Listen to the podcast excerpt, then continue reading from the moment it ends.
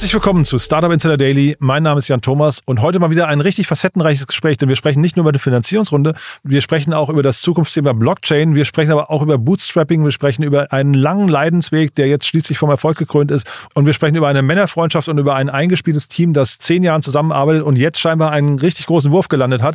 Bei mir zu Gast ist Philipp Zentner. Er ist der CEO und Co-Founder von LeFi und ist ein Unternehmen, ich habe es gerade schon angedeutet, im Blockchain-Bereich unterwegs, ähm, das dabei helfen möchte, Kryptowährungen Währungen quasi per Knopfdruck von der einen auf die nächste Blockchain zu übertragen und damit, äh, ja, so würde ich mir das zumindest erklären, unabhängig zu machen von bestimmten Blockchains, also von dedizierten Blockchains. Äh, dadurch ist das Thema natürlich sehr universell und ähm, möglicherweise auch sehr groß. Wir werden gleich den einen oder anderen Vergleich ziehen, der hat es in sich, würde ich sagen. Aber bevor ich jetzt zu viel verrate und zu viel versuche, das irgendwie mit meinem Laienwissen zu erklären, übergebe ich das Mikrofon an Philipp Zentner, den CEO und Co-Founder von LeFi. Startup Insider Daily. Interview. Sehr schön. Ja, ich bin verbunden mit Philipp Zentner. Er ist der CEO und Co-Founder von LeFi. Hallo Philipp. Hallo Jan. Freue mich hier zu sein. Ja, super, dass wir sprechen. Zumal ihr seid eigentlich ein Berliner Unternehmen, aber ich habe schon verstanden, ihr seid fully remote und du bist gerade überhaupt nicht in Berlin. Ja? Genau, ich bin gerade in Kolumbien. Die Firma, wir sind knapp 40 Leute und wir sind auf der ganzen Welt verteilt. Versuchen aber ehrlicherweise immer mehr in Europa zu heilen, sodass die Zeitzonen ein bisschen angenehmer sind aber an sich versuchen wir Talente von überall her zu sourcen. Hm. Als ich mich mit deiner Bio beschäftigt habe, habe ich am Anfang gedacht, wir müssten heute eigentlich über irgendeine Art von Charity-App oder sowas sprechen. Da habe ich gedacht, dass zumindest äh, dein Background war so, ähm, aber ihr macht was komplett anderes. Vielleicht magst du es mal ein bisschen abholen oder vielleicht erzählst du erst mal kurz, warum ich das gedacht habe, weil ich habe hier irgendwie stehen, dass du, es gab irgendwie eine Flut und da hast du dein Haus verloren, habe ich richtig verstanden, ne? Ja, nicht mein Haus. Nee? So, äh, so gut aufgestellt war ich dann mit Anfang 20 noch nicht. Nein, nein, nein. Ach so, okay. Ich hatte, ähm, äh, ich habe in Passau studiert studiert. Dort habe ich auch meinen, meinen Mitgründer kennengelernt, Max. Und äh, das ist tatsächlich auch unsere Gründerstory. Also es gab ein Hochwasser, ich glaube es war 2013, es war das schlimmste Hochwasser seit 100 Jahren in Passau. Also über also 12,80 Meter war das Wasser. Ich hatte aber eine Wohnung im ersten Stock und habe diese Wohnung dann auch verloren, äh, weil wir halt überflutet wurden. Und äh, ich habe dann, was dann passiert ist, ist letztendlich, dass die Universität mit den ganzen Studenten koordiniert ähm, versucht hat, diese Stadt wieder aufzubauen. Also es ging wirklich von Kinderheimen freischaufeln bis äh, bis hin, bis hin zu ähm, ähm, ja, Räume und, und Apartments und, und Häuser freiräumen. Ähm, das war alles voller Schlamm und Schlacke. Das war sehr, sehr komplex. Ich habe dann, äh, aber das, das, diese Koordination war sehr schwierig. Ich habe dann mich hingesetzt und habe eine kleine App geschrieben, mit der man sich ähm, leichter koordinieren kann. Also man konnte sagen, hey, ich brauche hier drei Leute mit Stiefeln und Schaufel. Und dann könnten andere einfach sagen, ja, ich komme plus zwei Leute. Und äh, so war die Koordination eben halt dann äh, stark vereinfacht. Die Uni bzw. die Stadt hat das Ganze übernommen. Das Ganze wurde auch in vielen weiteren Städten übernommen. Und äh, ja, Max hatte mich äh, zwei, drei Tage nach Ankündigung angeschrieben. Der war damals bei der IT-Fachschaft engagiert. Mhm. Und so haben letztendlich Max und ich uns kennengelernt. Und wenn du sagst, das war auch eure Gründerstory, ähm, das ist jetzt aber nicht die Idee, die ihr dann groß gemacht habt, oder sie ist zumindest nicht groß geworden, ja? Nein, nein, also die, das größer zu machen, das war eigentlich auch nie das Ziel. Das war wirklich ähm, gebunden an diese eine Sache. Klar hatten wir kurzzeitig überlegt, ob wir das größer machen, aber das kannst du halt nicht monetarisieren. Ne? Wir haben, äh, ich war kurz davor in Berlin ähm, für ein paar Monate, hatte dort eine andere Idee schon. Und als die Zusammenarbeit mit Max so gut geklappt hatte mit der App, äh, hatte ich ihn gefragt, ob er nicht äh, mehr zusammen machen möchte. Ja, und jetzt arbeiten wir seit fast zehn Jahren zusammen, haben in dem Zeitraum äh, uns an zweiter Sachen schon probiert, immer gebootstrapped und äh, ja, war eine steile Lernkurve und jetzt seit zwei Jahren liefere Ja, hast du mir im Vor Vorgespräch gesagt, ich habe das, äh, ich hoffe, es ist okay, dass wir darüber sprechen. Du hast gesagt, dreimal gebootstrapped, dreimal gescheitert. Das fand ich irgendwie eine, eine, eine sehr, äh, sagen wir, fast ernüchternde Formel, zeigt aber auch, wie viel Resilienz und Durchhaltevermögen ihr habt, ne? Ja, absolut. Also das war, ähm, das war, das war schon eine, eine, eine anstrengende Reise, sage ich mal, extrem viel gelernt. Man lernt wirklich viel dabei. Ähm, wir haben zwischen den Projekten gefreelanced und im Summons über Wasser gehalten. Aber das war schon, ja, hat schon gezeigt, wie wichtig Timing war. Also ich glaube, ich lag wenig an den Produkten, die wir gebaut haben. Es lag wenig an an äh, uns, an Persönlichkeiten und sonst irgendwas. Das war wirklich, wir waren immer zu früh mit den Ideen im Markt. Äh, und zu früh sein ist echt, äh, ist echt ärgerlich, weil man weiß, man baut eigentlich das Richtige, aber der Markt ist eben halt noch nicht so weit. Und äh, das ist auf jeden Fall äh, schmerzhaft, äh, da durchzustapfen. Ähm, seht ihr das denn nicht? Seht ihr das denn nicht? Äh, jetzt rückblickend haben wir aber die richtigen Dinge gebaut. Ja. ja. Nee, es gibt ja so Statistiken, die sagen, dass wirklich so dass das Timing das A und O ist. Ne? Die meisten, meisten Startups scheitern an falschem Timing, entweder weil sie zu früh oder zu spät sind. Absolut. absolut, äh, unterschreibe ich. Hm. Und ähm, zeitgleich, ähm, vielleicht kannst du mal die, die, schlagen wir mal die Brücke zu heute. Ne? Jetzt ähm, zeigt sich ja, dass ihr als Team, das hast du ja gerade schon gesagt, es lag nicht am Team, das schon gut funktioniert. Ähm, Jetzt seid ihr nicht mehr im Bootstrapping-Modus. Was hat sich jetzt geändert? Also erstmal vielleicht rein strukturell für euch. Oh ja, einiges. Äh, jetzt äh, haben wir eine Firma mit 40 Leuten und äh, wir haben in den letzten zwei Jahren knapp 23 Millionen Dollar eingesammelt ähm, über verschiedene Finanzierungsrunden hinweg. Und das eigentlich ja nicht mal zwei Jahren, eigentlich eher in 18 Monaten. Und ähm, auch da war die Gefahr sehr, sehr groß, dass wir zu früh sind. Anfang 21 sind wir in den Blockchain-Bereich gegangen und äh, haben schnell gemerkt, hm, das Thema ist äh, noch gar nicht äh, performant genug. Vermutlich werden wir sehen, wie diese Blockchain-Infrastruktur fragmentieren wird und somit auch Liquidität fragmentieren wird.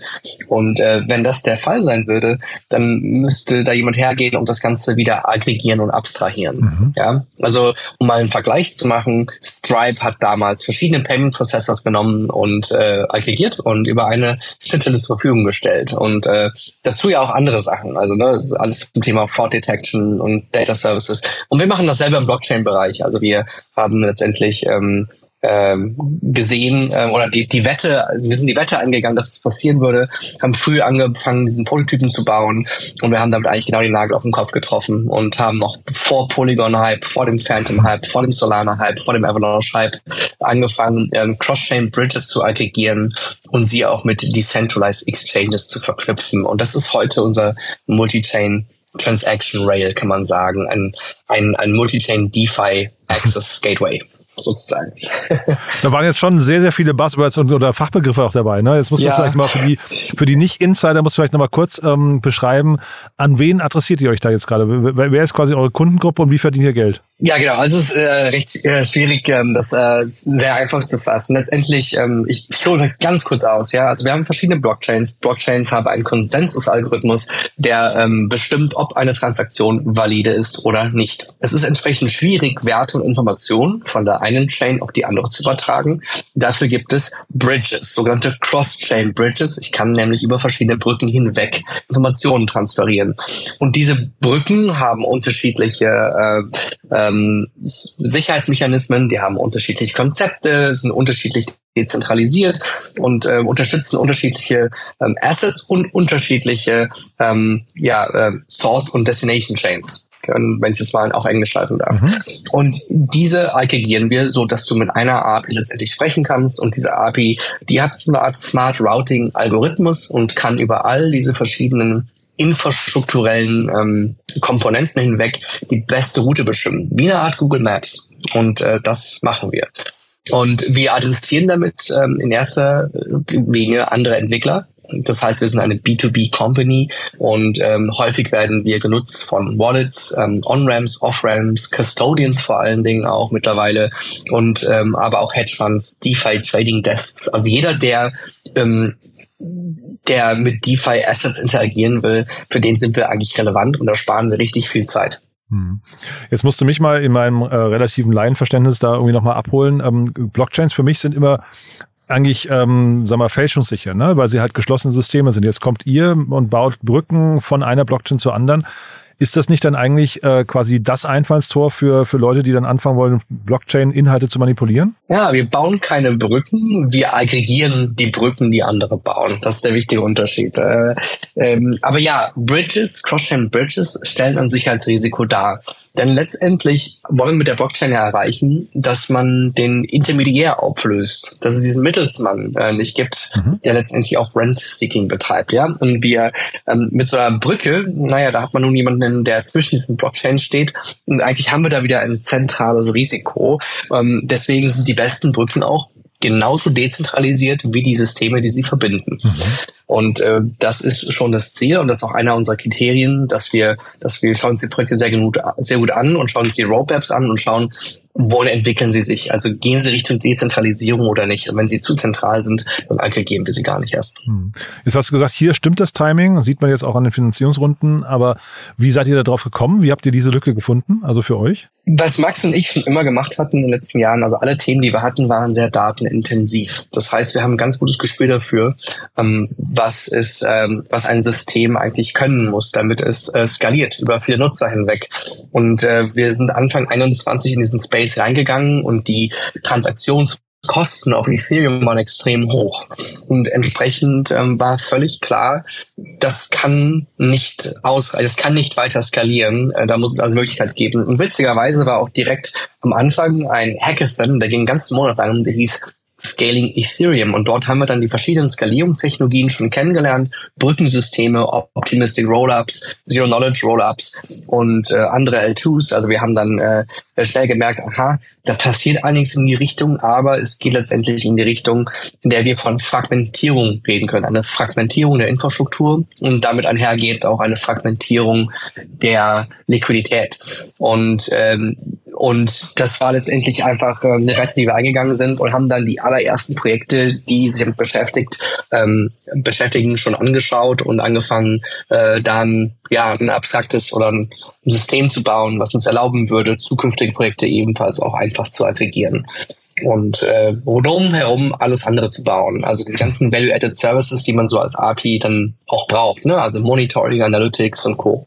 Du hast von dem Nebensatz so mal Stripe fallen lassen, so ganz elegant. Ich glaube, das hören Investoren wahrscheinlich auch gern, wenn so ein Name fällt. Aber äh, ist das so für euch so die Richtung? Also wie, wie groß kann das Ganze mal werden? Ich glaube, es kann extrem groß werden. Ja, ich glaube, also Stripe ist auf jeden Fall ein guter Vergleich in dem Sinne, dass, äh, dass Stripe letztendlich das Thema Payments stark vereinfacht hat. Also eine, ähm, eine sehr einfache API, äh, ein sehr einfaches SDK, gut dokumentiert und eine ähm, gut aussehende Brand dazu, ja. Und ähm, was sie aber letztendlich gemacht haben, ist wirklich, sie haben, sie haben eben all das, was man so braucht, um Payments sicher anbieten zu können oder äh, also Payments sicher nutzen zu können, das haben sie letztendlich einfach ähm, wegabstrahiert. Und äh, wir machen im Prinzip dasselbe. Das, die Analogie, die ist natürlich, also verbildlicht macht sie Sinn, ja. Ähm, wir aggregieren eben halt Core DeFi Infrastructure. Ähm, das sind am Ende des Tages die Brückensysteme, das sind die Decentralized Exchanges, das sind teilweise auch die DEX-Aggregatoren, also die, die DEX, die, die Decentralized Exchanges aggregieren, die gibt's auch. Ähm, zu denen connecten wir direkt. Ähm, nur wenn so einer nicht verfügbar ist, aggregieren wir die DEXs selber auf den verschiedenen Chains. Es gibt Relayer-Networks, ähm, es gibt verschiedene Datenquellen, die Tokenlisten, die Tokenpreise. Da ist ziemlich viel, was man aggregieren muss. Und ähm, natürlich äh, gibt es auch das Thema Compliance hier noch. Also für die Staaten äh, gehen wir auch das Thema OFAC-Compliance an. Also welche Wallets und Liquidity Sources da wirklich gesperrt sind, äh, ähm, dass äh, all diese Sachen bieten wir über eine Schnittstelle an und vieles ist einfach auch wegautomatisiert und wegabstrahiert. Und das Geschäftsmodell, wie hat man sich das vorzustellen? Ist das so wie so eine API First Company, dass ihr irgendwie so nach Calls bezahlt werdet oder Transaktionsvolumen gibt es wahrscheinlich in, dem, in der Form nicht, ne? Es gibt auf jeden Fall Transaktionsvolumen. Wir haben auch tatsächlich ähm, vor, ähm, vor einer Woche ähm, unsere eine Million, äh, eine Milliarden äh, Dollar Marke geknackt. Aha, ähm, wow. Und das äh, innerhalb weniger einen Jahres. Also wir haben letztes Jahr im März unseren Smart Contract ähm, Release und seitdem halt eine Milliarde umgesetzt. Und ja, das war auf jeden Fall ein schöner Milestone. Und äh, wir haben viele, viele Möglichkeiten zu monetarisieren. Ähm, ganz klassisch, ja, nach, ähm, nach API-Volumen oder API-Calls, äh, äh, aber letztendlich auch einfach ähm, die Möglichkeit zu sagen, hey, wir, ähm, wir chargen den Endnutzer, also den Kunden unserer Kunden und äh, bieten einen Revenue-Share an äh, mit denen, die uns integrieren. Das ist, äh, das ist der Standardfall. Ich muss aber auch sagen, Jan, wir fangen gerade erst an zu monetarisieren. Die ersten letzten zwei Jahre, ähm, das haben wir nicht vergessen, wir sind in einem Finanzmarkt. Ja, ähm, wir wollten erstmal dafür sorgen, dass wir ein Produkt haben, das ein bisschen mehr so mal battle-tested ist. Also äh, das wirklich stabil und zuverlässig läuft und äh, was uns die Möglichkeit gibt, äh, auch viel zu monitoren und zu verstehen, wenn irgendwas schiefgehen sollte. Äh, und wir haben uns letzten zwei Jahre rein auf den DeFi-Bereich konzentriert. Also wir haben an andere Protokolle verkauft und jetzt gerade ähm, machen wir so diesen Wandel und ähm, adressieren immer mehr Traditional Finance Unternehmen. Also alles, was aus dem TradFi-Bereich kommt, wie Banken, Neobanken, Fintech-Companies, äh, Custodians, alles, alles so, was aus der Ecke kommt. Ähm, und da fangen wir jetzt auch erst an zu monetarisieren. Also man könnte grob sagen, wir sind Pre-Revenue. Wir machen jetzt Umsätze, ähm, aber wir haben wirklich gerade erst angefangen damit. Hm. Und du hast gerade von den Kunden der Kunden gesprochen, die man äh, zur Kasse bitten könnte. Einer eurer Kunden, habe ich gelesen, ist Metamask und das finde ich eigentlich ganz, äh, ganz spannend für so ein junges Unternehmen wie ihr. Ne? Metamask ist ja so eine der Brands, glaube ich, oder der, der ne, Wallets, die es, die es äh, draußen gibt. Vielleicht sogar Marktführer, ich kenne mich zu wenig aus, aber äh, zumindest wenn sie mich erreicht hat als Brand, ist sie schon mal groß in dem Bereich. Ähm, wie gewinnt man so jemanden ähm, äh, als junges äh, Startup? Das kann ja auch nicht ganz einfach sein, oder? Das war überhaupt nicht einfach. Wir haben den extrem stark zugearbeitet. Ähm, unsere, also unser, unser Playbook sozusagen ist das typische B2B Software as a Service Playbook. Ja, also wirklich extrem qualitativ hochwertiges Content Marketing. Wir machen sehr, sehr viel Research haben da eng mit Consensus, der Firma hinter Metamask zusammengearbeitet, haben da viele Inhalte, viele Deep Dives geschrieben über die verschiedenen Brückensysteme. Ähm, wir haben uns häufig mit den Personen getroffen, ähm, einige Meetings, ähm, sehr stark zugearbeitet. Das war schon wirklich mein Fokus auch tatsächlich. Also mir war völlig klar, wenn wir die gewinnen können, dann haben wir einiges gewonnen und äh, das, das haben wir am Ende auch geschafft. Aber ja, das recht, das war, war eine, eine Hürde ich war auch überrascht, wie schnell es dann, also dass wir es doch echt geschafft haben. Der Deal hat ungefähr ein Jahr gedauert. Und äh, ähm, war aber auch meine absolut oberste Priorität und habe auch dafür gesorgt, dass in unserem Unternehmen, ähm, wenn da irgendwas reinkommt, also dass wir wirklich so responsive sind, wie es nur geht. Und äh, und also wirklich so, also ja, ja, äh, ich glaube, da ich, ich werde eigentlich dahin gezogen. Äh, ich, ich werde zu denen ins Büro gezogen, ähm, um den Deal möglich zu machen. Und das haben die, und das haben die auch gemerkt, ja, Aha. das haben die auch gewertschätzt und entsprechend haben wir eine sehr gute Beziehung heute. Ja, cool. Und wie gesagt, jetzt die, die 17,5 Millionen Dollar Runde ist ja wirklich äh, stark. Da sind übrigens, ähm, also vom Gefühl her sind da eigentlich nur Special Interest, wenn man sie so nennen darf, äh, also auf, auf ähm, sagen wir, Krypto und, und Blockchain fokussierte, spezialisierte Funds mit drin. Ne? Ein paar Business Angels habe ich noch gesehen, aber äh, wie schwer ist das denn, on sag mal, andere und äh, andere VCs, die jetzt nicht aus diesem Fachbereich kommen, äh, dafür zu begeistern oder davon zu überzeugen? Schalten die sofort ab, wenn du mit drei, vier Buzzwords um die Ecke kommst und, und Fachbegriffen oder versuchen die das trotzdem zu verstehen, weil sie glauben, es könnte oder weil sie raushören wollen, ob es groß werden kann oder nicht? Nee, eigentlich gar nicht so schwer. Ähm, ist die Frage, was man, was man, was man will und was man möchte, was man braucht strategisch. Also in diesen, in Cap Table sollte man eigentlich so strategisch wie möglich gestalten, ähm, vor allen Dingen, wenn, wenn der Markt noch recht klein ist ähm, dann geht vieles über Netzwerk. Und wir waren sehr strategisch in unserer Ausrichtung und ähm, wollten natürlich äh, äh, Firmen drin haben, die entsprechend gut vernetzt sind. Also Circle als UCC-Issuer hat äh, uns war für uns eine super Brücke ähm, zum einem, also zum generellen TradFi-Netzwerk, mit denen sprechen wir natürlich extrem viel. Gleichzeitig haben wir mit Superscript, ähm, Superscript ist eigentlich der Venture-Arm von Temasek, das heißt ähm, der Singapur singapurianische Wealth Fund, Ah, ja. 400 Milliarden Dollar groß.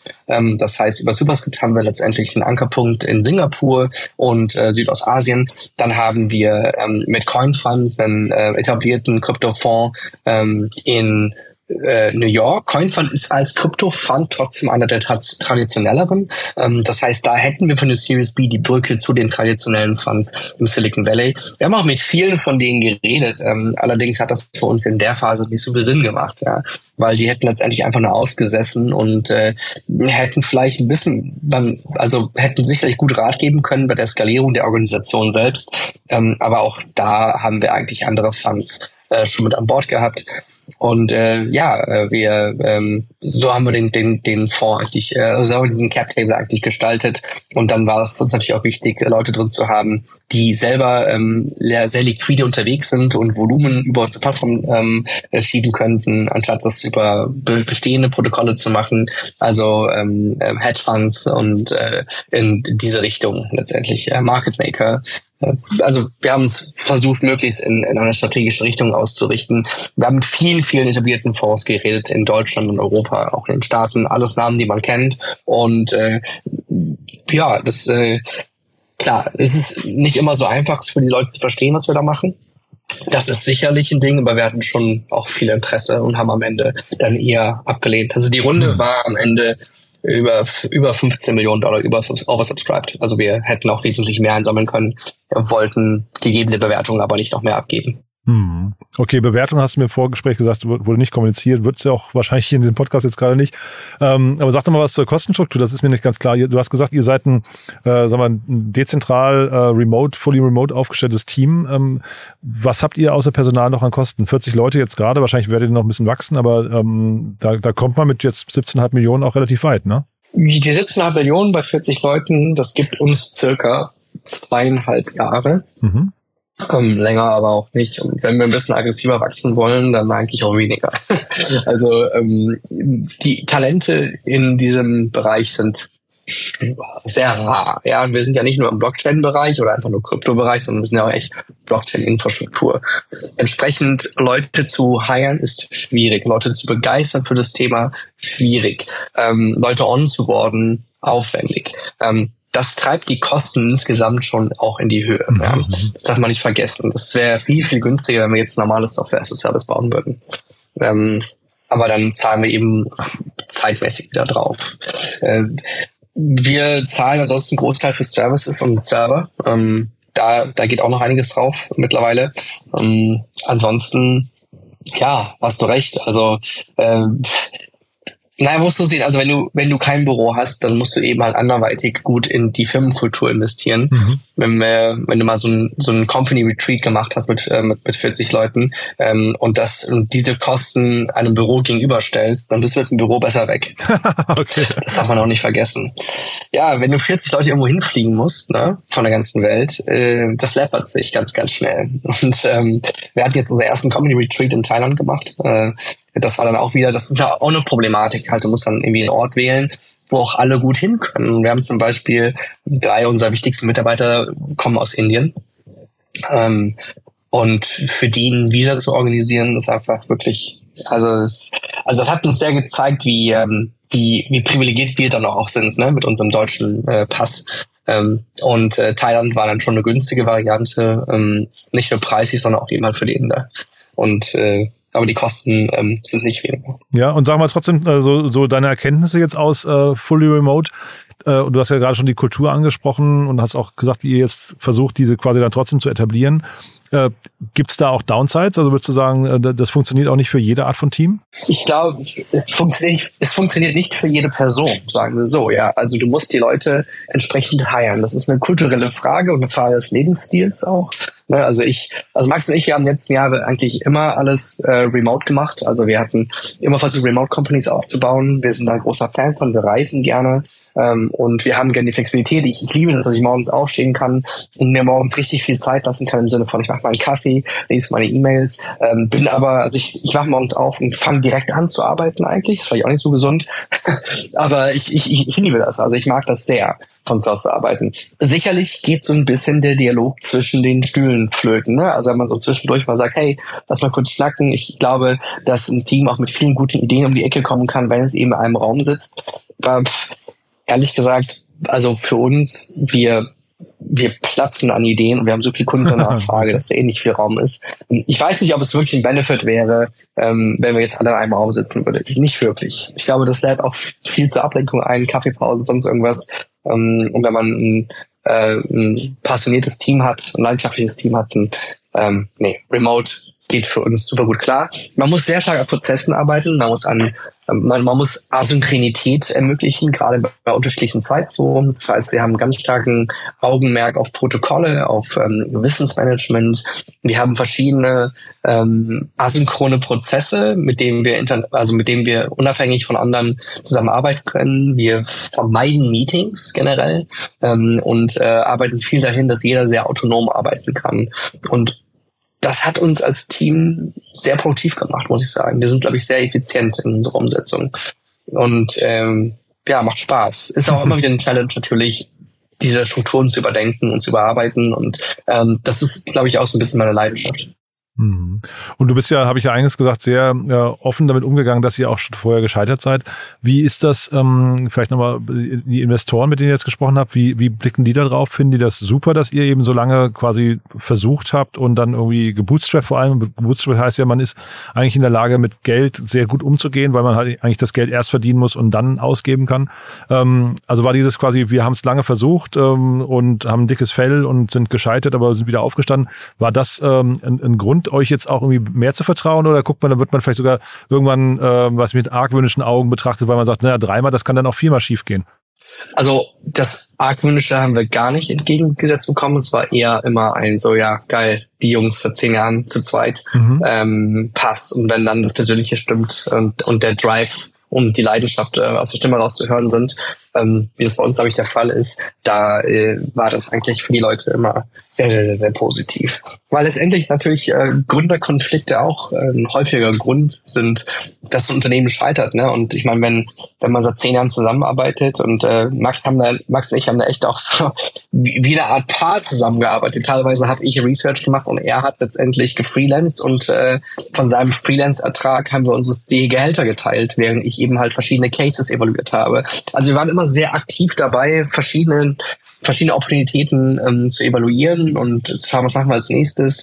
Ähm, häufig dann auch mal, ähm, keine Ahnung, ähm, einer von uns Freelance, der andere baut einen Prototypen, ähm, äh, der eine Freelance, der andere geht auf Konferenzen und so Geschichten. Also wir haben das wirklich sehr, sehr gut ähm, als, als Team gemeistert einfach. Und äh, ähm, sind dann, während wir eine große technische Überlappung haben, kommunikativ, ähm, sind wir sehr komplementär von den Persönlichkeiten. Also wir sind dann doch sehr, sehr unterschiedlich. Und äh, ich glaube, dass Scheitern einfach extrem wichtig ist, weil es auch einfach it's, it's humbling. Ja, also man, man, ähm, man man lernt einfach gerade so in den Zwanzigern haben die Leute ein starkes Ego und das hatte ich sicherlich auch oder habe ich auch immer noch. Allerdings ähm, habe ich sehr gelernt, eben äh, mit Signalen umzugehen. Signalen, Feedback von Investoren, Feedback von Kunden, äh, von, von auch von anderen Talenten. Äh, und es hat uns unheimlich viel Menschenkenntnis geschenkt, ähm, dass wir, dass wir so häufig ein Nein bekommen haben, auch einfach. Nein von Investoren, Nein von äh, anderen Partnern, Nein von potenziellen Kunden. Und das, das prägt einen dann doch schon sehr. Und äh, uns hat das extrem viel gebracht. Mir in meiner Persönlichkeitsentwicklung unfassbar viel. Hm. Aber das ist ja spannend, dann vielleicht da noch kurz die letzte Frage dazu. Ähm, wenn du sagst, ihr seid jetzt zehn Jahre da irgendwie erfolgreich zusammen und die Investoren fanden das auch super. Ähm, wie löst ihr denn Konflikte dann? Du hast gerade gesagt, ähm, man muss Signale lesen können. Du hast trotzdem, oder vielleicht ihr beide, ein starkes Ego. Da gab es ja wahrscheinlich ein paar Konflikte. Ne? Wie, wie löst man das? Also wie, wie stellt man sicher, dass man so über zehn Jahre hinweg sich zu so einem Dream Team entwickelt? Also ich glaube, was wir zwei immer geschafft haben, ist, dass wir unser Ego hinten anstellen. Also das haben wir zu zweit von Tag eins an geschafft. Und ähm, man lernt sich natürlich sehr gut kennen. Ähm, und wir hatten auch Phasen, wo der eine sehr frustriert war, der andere sehr frustriert war. Aber diese, diese Frustrationspeaks, die haben wir gar nicht mehr, weil wir weil wir frühzeitig genug kommunizieren. Also das heißt, äh, es, es staut sich nichts auf. Wir sind sehr direkt miteinander, wir sind sehr ähm, ehrlich und ich muss mit ihm nur chatten und kann halt mittlerweile zwischen den Zeilen lesen, äh, wie er was meint, was für eine Einstellung ist. Also ich kenne ich kenn seinen Gesichtsausdruck und seine Emotionen hinter jeder, hinter jeder geschriebenen Nachricht. Ja. Wir sehen uns echt selten, muss man sagen. so. Also ich, ich glaube, wir sind da jetzt einfach eingespielt. Ähm, äh, das macht es eben halt auch aus. Wenn du einen eingespielten Partner hast, ähm, das ist, das ist wie beim Sport. Wie beim Sport, ja. Da weiß ganz genau, äh, kann man beim Tennis ähm, und man steht hintereinander und äh, du siehst genau äh, an Zuckungen schon, wie sich dein Partner bewegen wird und wo du ausgleichen musst. Mhm. Ähm, also das ist halt einfach äh, genial, äh, irgendwo auch. Und das äh, macht uns auch irgendwo gegenseitig gefühlt unersetzbar. Sehr cool. Du, dann drücke ich euch die Daumen, dass das die nächsten zehn Jahre weiterhin so geht. Ja, Hat mir auf jeden Fall jetzt großen Spaß gemacht, Philipp. Äh, haben wir denn für den Moment was Wichtiges vergessen? Vielen Dank gern. Äh, nee, ich, ich, ich glaube, ich glaube für meinen Pass, äh, also kannst natürlich gerne nach unserer Webseite verweisen, also li.fi, also li.fi, äh, das ist unsere Webseite. Wer darf sich denn da melden bei euch? Das ist ja vielleicht, wer, wer soll sich das angucken? Äh, wen hast du da jetzt vor Augen? Äh, eher Leute, die mitarbeiten wollen oder eher Leute, die mit euch kooperieren möchten? Oder potenzielle Kunden, Umsatz, ne? Ist ja auch ein Thema. Eher kooperieren möchten. Wir haben, ja, also bei uns, bei uns, äh, die Webseite ist auch sehr, sehr technisch. Sie ist auch sehr an DeFi-Protokolle ausgerichtet, aber eigentlich jeder, der eine Custody-Lösung baut, ähm, jeder, der aus dem Trading-Bereich kommt und auf DeFi ähm, ähm, arbeiten möchte, der kann uns gerne kontaktieren. Und ähm, da beraten wir gerne und helfen. Super. Du, dann lieben Dank, dass du da warst, trotz äh, Kolumbieren. Ne? Hat mir wirklich großen Spaß gemacht, Philipp. Und dann, ja, wir bleiben in Kontakt, würde ich sagen. Ne? Wenn es Neuigkeiten gibt, sag gern Bescheid. Super, freut mich. Vielen Dank, dass du Zeit genommen hast und äh, bis bald. Gute Zeit, ne? Bis dann. Ciao. Danke. Tschüss. Startup Insider Daily, der tägliche Nachrichtenpodcast der deutschen Startup-Szene. Ja, das war Philipp Zentner, der CEO und Co-Founder von Lefi. Und ich habe es ja vorher gesagt, ein sehr, sehr spannendes Thema mit extrem vielen Facetten. So ist zumindest mein Eindruck. Ich glaube, man kann da sehr, sehr viel rausziehen aus dem Gespräch, aus den verschiedenen Erfahrungsstufen, die Philipp eben auch mit uns geteilt hat. Ich fand super cool. Wenn es euch auch so geht, dann gerne teilen, gerne weiterempfehlen an Freunde, Bekannte, an Menschen, die im Krypto- oder Blockchain-Bereich unterwegs sind und die vielleicht mal Lust haben könnten, hier reinzuhören. Ich glaube, wie gesagt, eine sehr, sehr spannende Folge, auch für Menschen, die vielleicht einfach mit Freunden gemeinsam schon einen gewissen Weg zusammengegangen sind in der Gründung als Gründungsteam und mal hören wollen, wie das bei anderen so gelaufen ist. Oder die vielleicht einfach nur mal Mut brauchen, weil sie mit ihrem Startup, das sie gebootstrapped haben, vielleicht gerade hinfallen, hingefallen sind und einfach hören wollen, es gibt Leute, denen das auch so gegangen ist und die trotzdem irgendwann erfolgreich sind. Man muss vielleicht einfach nur durchhalten. Oder, ich habe es ja gerade mit Olaf Jacobi an anderer Stelle besprochen, oder vielleicht auch trotzdem merken, wenn das Pferd irgendwann tot ist und man absteigen sollte. Aber das ist ein anderes Thema. Wie gesagt, gerne diese Folge weiterempfehlen. Wenn euch dieser ganze Kryptobereich interessiert, dann gerne mal in unseren Podcast freitags reinhören. Ihr wisst ja, wir haben drei tolle Co-Hosts, Daniel Höpfner, Kerstin K. Eismann und Romina Bungert, mit denen wir zusammen To Infinity and Beyond jeden Freitag hier ausstrahlen ein toller Podcast, ein bisschen weitergefasst, also Krypto, Blockchain, Metaverse, DeFi und alles, was die Wirtschaftswelt von morgen bestimmen könnte. Und dann haben wir dazu parallel ja einen Newsletter gestartet. Den findet ihr auf www.startupinsider.de im Bereich Newsletter. Also einfach mal auf Newsletter klicken und dann findet ihr die Newsletter, die wir anbieten. Ich hoffe, ihr hattet Spaß mit uns. Ich wünsche euch einen tollen Tag. Vielleicht bis nachher oder ansonsten bis morgen. Ciao, ciao. Thank you.